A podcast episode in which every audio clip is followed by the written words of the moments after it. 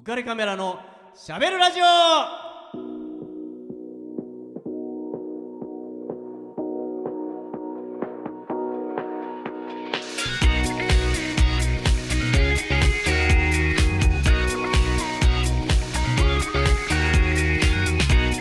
皆さんこんばんは。ウェディングフォトグラファーの田底和彦です。こんばんは、池永亜美です。あーもうまた来ましたね今週が 今週が来ましたね。来ましたねやってきましたよ。えー やかましいなって思ってるでしょ。思ってないよ絶対思ってないもう楽しくてね見てるだけで飽きないあ、本当ですか？やったじゃないですか。いやだないです先週あの亜美ちゃんが大分から来たっていう、そうです。話をしたじゃないですか、はい。え高校2年生でしたっけ、はい。い、きなり一人暮らしでしょ？いきなり一人暮らしですよ。食事とかどうしてたんですか？作ってました。え？料理得意なんですか？はい、結構。あ。お菓子も作るし、ご飯も作るし、お弁当作って学校持ってってましたよ。あえー、ええー、すごいね、はい。で友達泊まりに来て私が学校行けずに撮影の日は友達に弁当を持たせて学校行かしてました。いらっしゃいっつって。お母さんじゃないですか。お母さん。お母さんみたいって言われてたよ。く、本当だね。えすごいね、はい、なんか料理とかじゃ失敗ないんですか？ありますあります失敗はありますけどなんかちっちゃい頃から結構お菓子作ってたんではい。なんかある時なぜか砂糖の分量をすっごい間違えてべっそべっそのベッタベタのチーズケーキ作っちゃったこととかありますよあー。何これ？どうした何がどうしてこうなったみたいな。子供心ながらになんで？みたいな。たらおじいちゃんに。でも確かにあるよ料理で。全然理由わかんなくて。そしておじい2回目を作ろうとしてたらおじいちゃんに「お前砂糖の分量間違ってないか?」って言われて「あ。おかしい。砂糖の分量おかしい」分量だけなのね。なんか砂糖を別のものと間違えたわけじゃない砂糖の分量が半端ない量間違えて入れてたんですよね。俺を殺す気かみたいな。そうそう。あ そりゃ膨らまねえよっていうぐらいの分量 入ってたりとかありますけどね。僕なんかこう高高校卒業してからが一人暮らしだったんで,、はい。えーで男だからもううん。ね、全然厨房なんて別に全然入ったこともなかったんで、はい。い、きなり作るじゃないですか。そうですね。卵焼きってはい簡単にできると思ってたんですよ、なんかみんな言いますよねそれ。いや本当。いやだからえー、と思って、まあ、当然僕なんかは卵焼きのイメージから入りますから、はい。まず白身全部捨てるんですよね。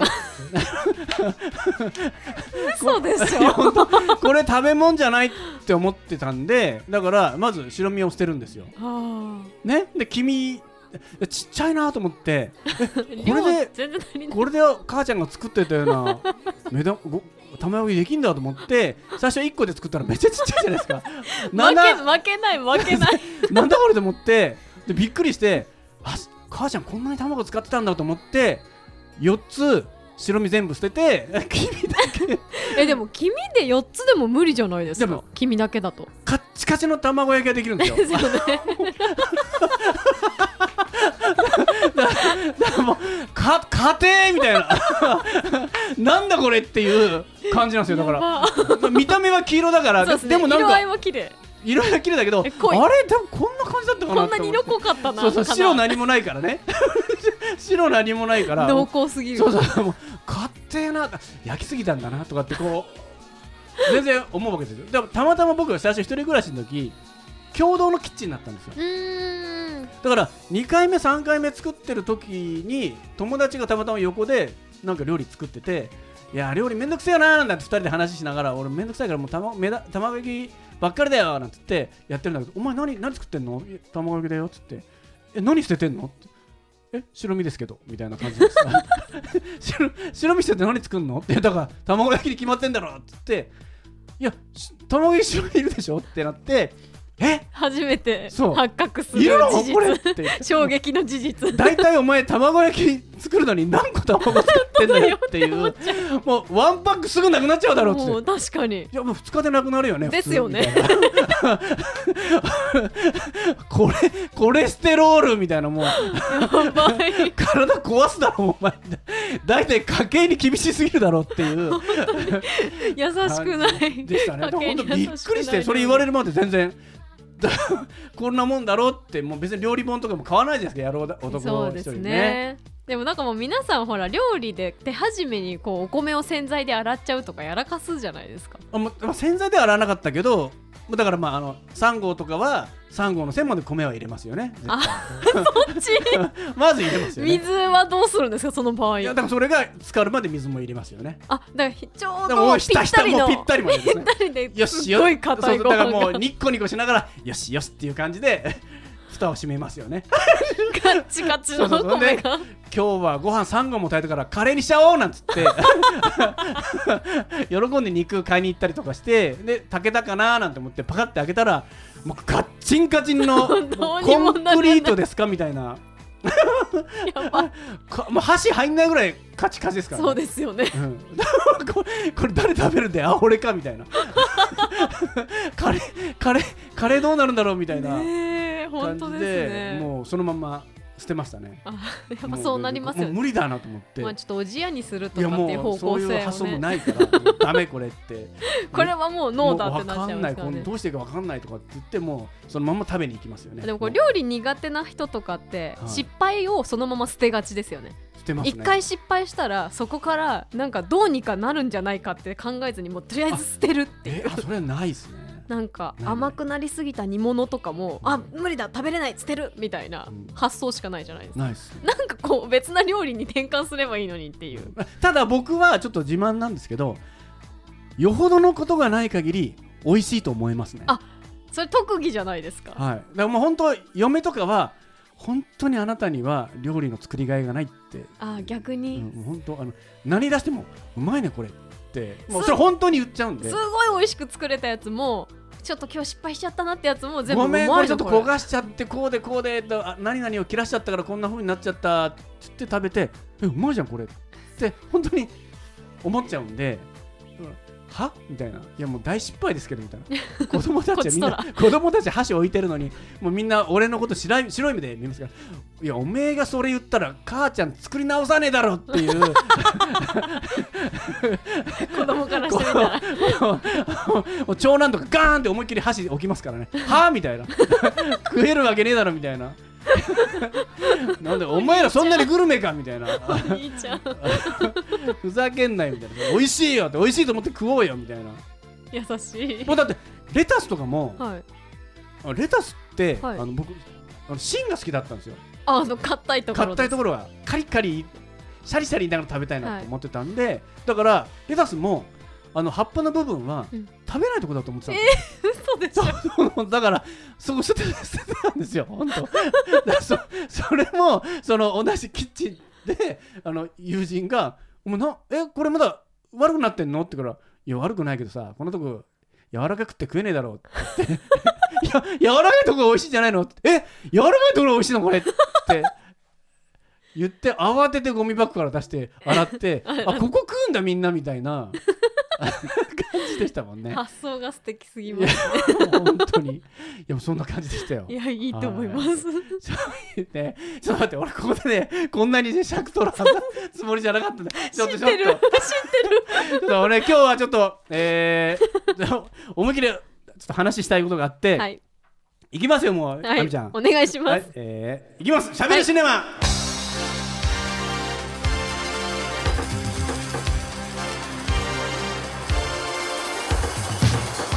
えー、もうちょっと 駆け足で いきたいと思うんですけど、ちょっと僕映画気になってる映画をここで取り上げたいと思うんですけどね、はい。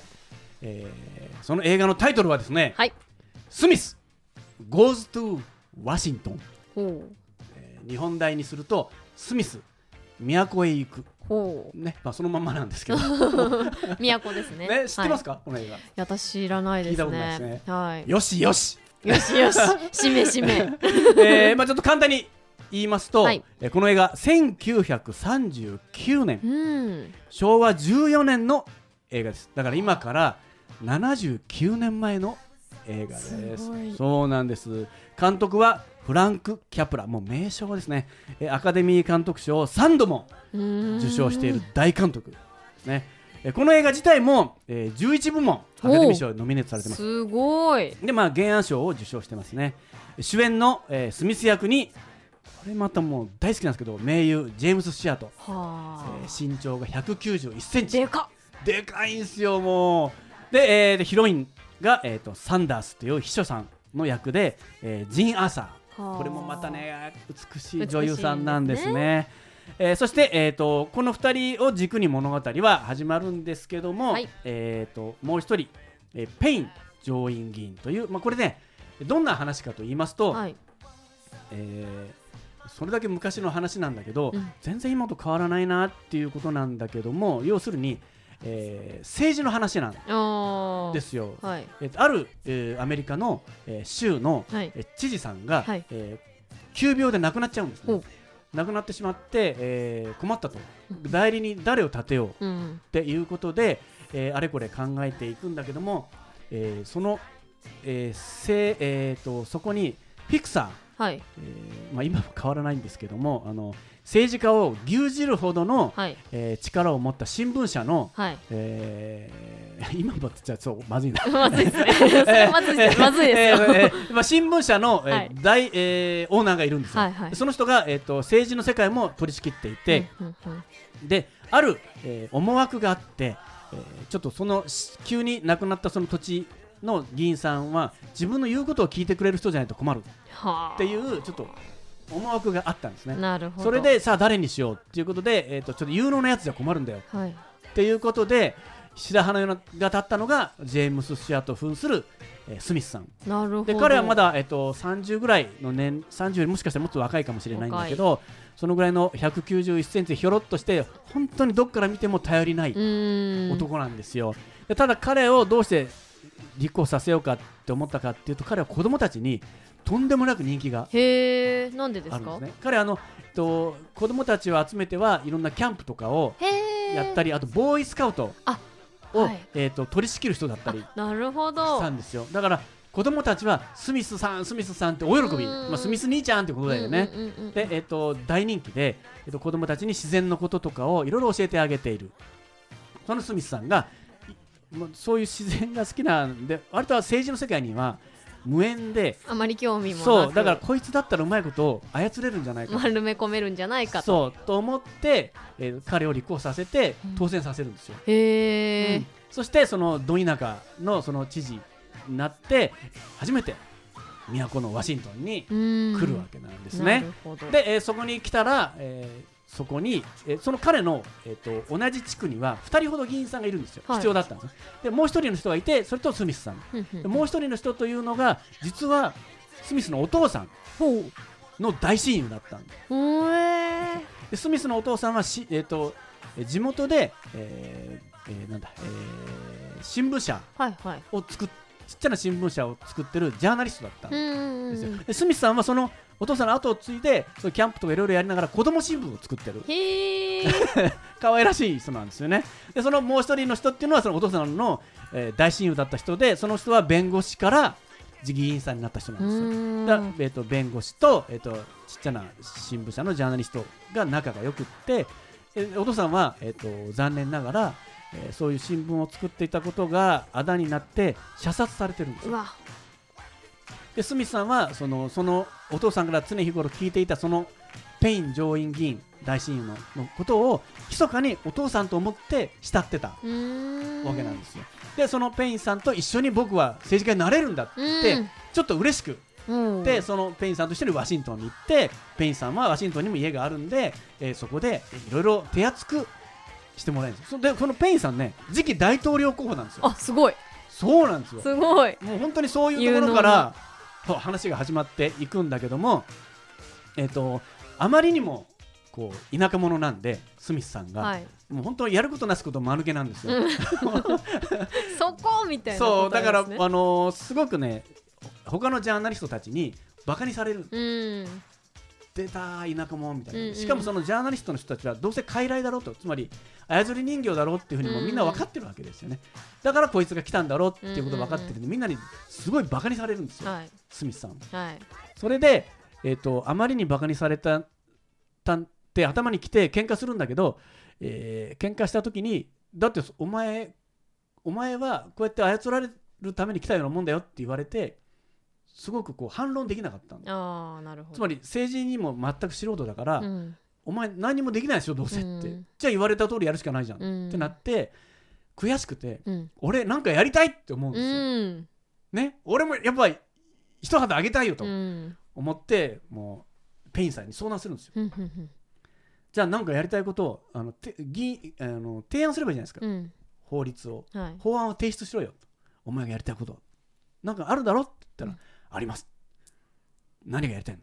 キャンプ場を含めた大公園を作りたい。で子供たちをそこに集めていろんな自然に触れ合わせてあげたい。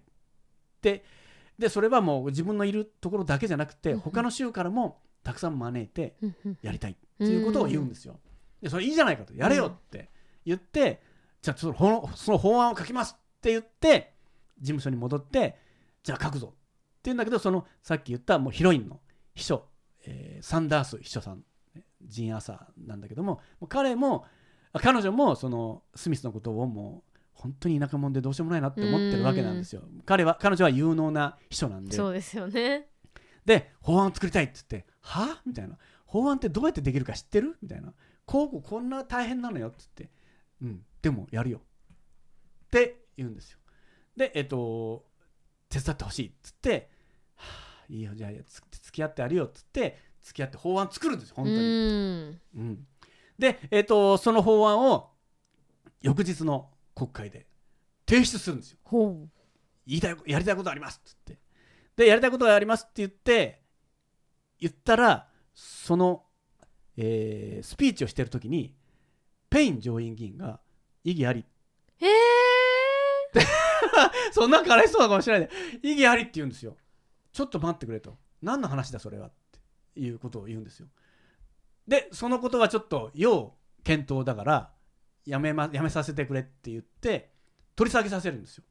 なんで？それはなぜかというと、はい。ここに全てのからくりがあるんだけども実はその、えースミスが公園を作りたいと思っていたところはダム計画をダムを作る計画を立てていたんですよ。出たよでそれは さっき言ったその新聞のオーナーがなぜ自分の言うことを聞くような人じゃないとダメかっていうともうすでにその土地は安く買い叩いてうんうん買ってあるんですよ。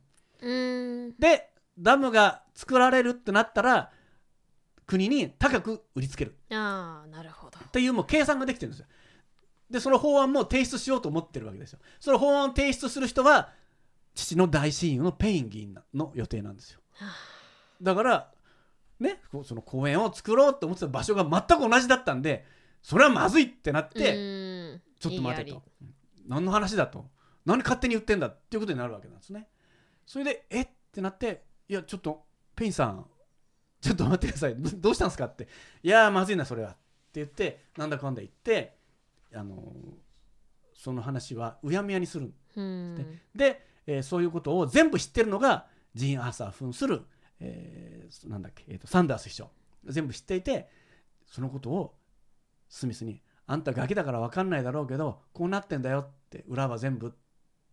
だからあんたの法案が通ることはないのって言っちゃうんですよ。でちえー、えーってなるじゃないですか。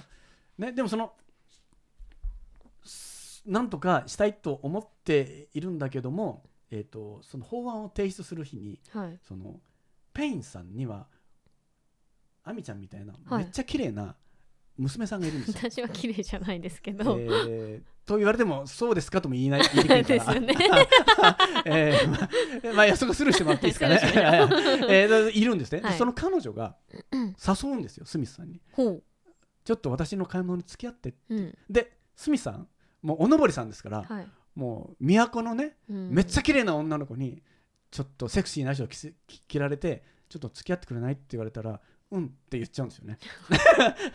え、え、僕なんかでいいのかなって言って、ドキドキしながら 行っちゃうんですよ。で、行っちゃって、で、その連れられた日が国会の日だ日で、えー法案がもう提出されるんですよ。ダムのダムのねダンと。で、帰ってきて、そのジン・アーサーが、楽しかったって言って、うん、楽しかったって、たのよかったねって言って、うん、いや、女の人ってこうなんだなとかっていろいろ言ってたら、もう見てらんないわっつって、あのね、今日もう法案提出されてるから、そのためにわざわざあんたを誘い出しただけだからって、別にあんたのこと好きでもなんでもないからねって、まあ、言っちゃうわけなんですよね。うん。えって言ってもうどこまであんた田舎者なのよって、うん。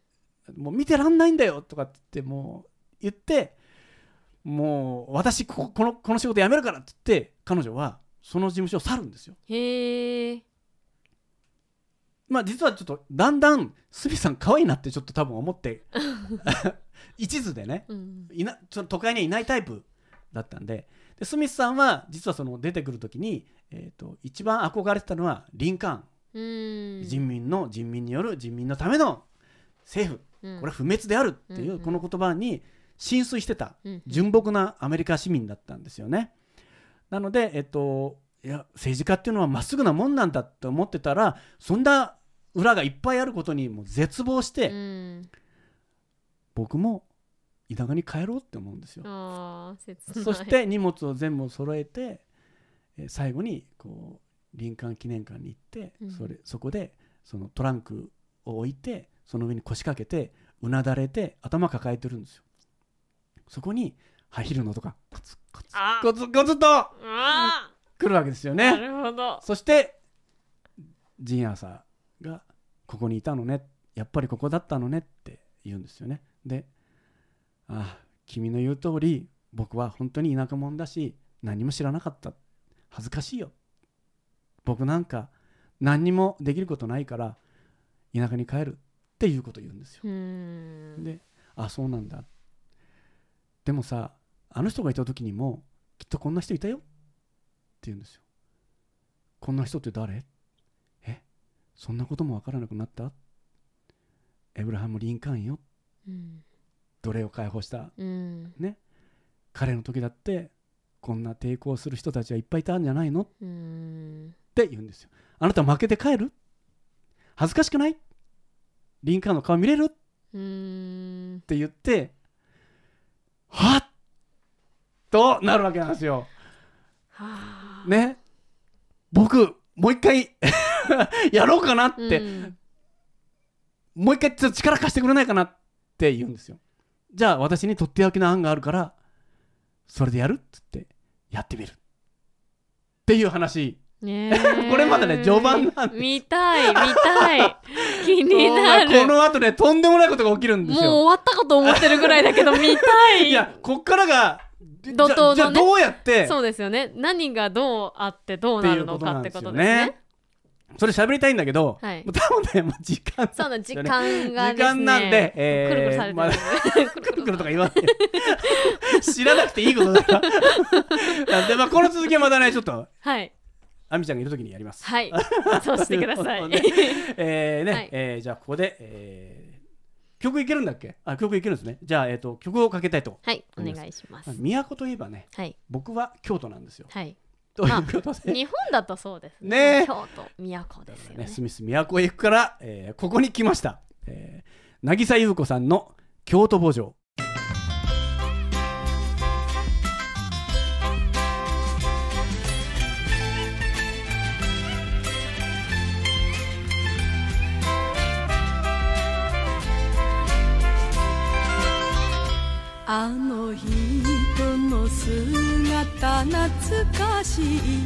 黄昏の河原町。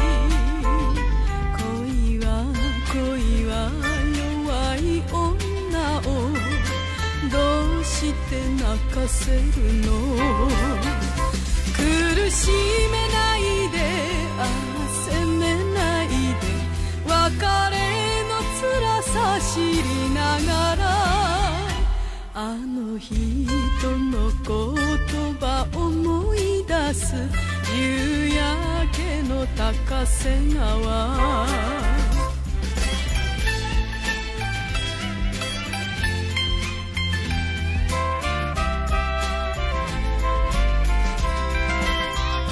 遠い日の愛の残り火が燃えてる嵐山。全てあなたのことがどうして消せないの？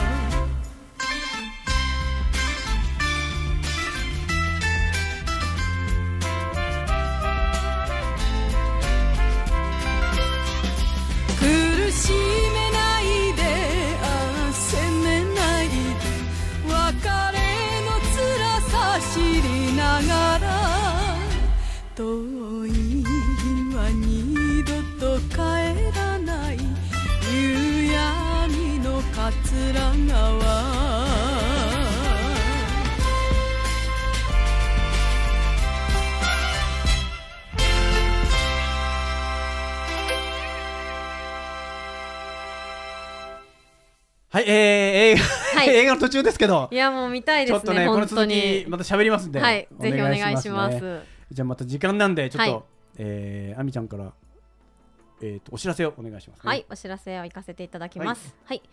浮かれカメラのしゃべるラジオでは、リスナーの皆様からメッセージ、ご意見、ご感想をお待ちしております。番組宛てのメッセージは、オフィシャル Facebook、浮かれカメラのしゃべるラジオと検索。または、当番組の制作会社、言葉リスタへ。メールアドレスは、info アットマーク言葉リスタ .com。こちらまでお問い合わせください。たくさんのメッセージお待ちしております。はい、えー、続いて、えー、ともう一つ番組のスポンサーの、えーリフォーム上田さんから求人のお知らせです、えー川崎市の東百合ヶ丘に事務所を構えるリフォーム梅田さんが、はいえー梅田さんって言ったね今上田さんですね 内装の職人さんを募集してます、はいえー18歳から45歳くらいまで、はい。えー未経験の方でも大歓迎ということなのあ素晴らしいでもう誰でも体さえ丈夫だったらいけると思います、ね、元気な日どうぞ。元気な人、皆様どう ねぞ。本当本当もう性別も問わないとあ、言ってるんでもうやる気と元気で。そうですね。はい。えお問い合わせ先、えー、044-969-4484。044-969-4484です、えーお気軽にお問い合わせください。はい。はい、えーじゃあね、もう時間なんでお開きの言葉になります。えー九州特集ですから、はい、そうですね。これもまた有名な。有名ですね。なんだよね、もうみんな大笑いすると思うんですけど、えー、東運動のはい。にわかせんべいの CM からいきたいと思います。はい。せーの。たまには喧嘩に負けてこい。この番組は有限会社リフォーム上田ルピナス株式会社以上の提供でお送りしました。Dream,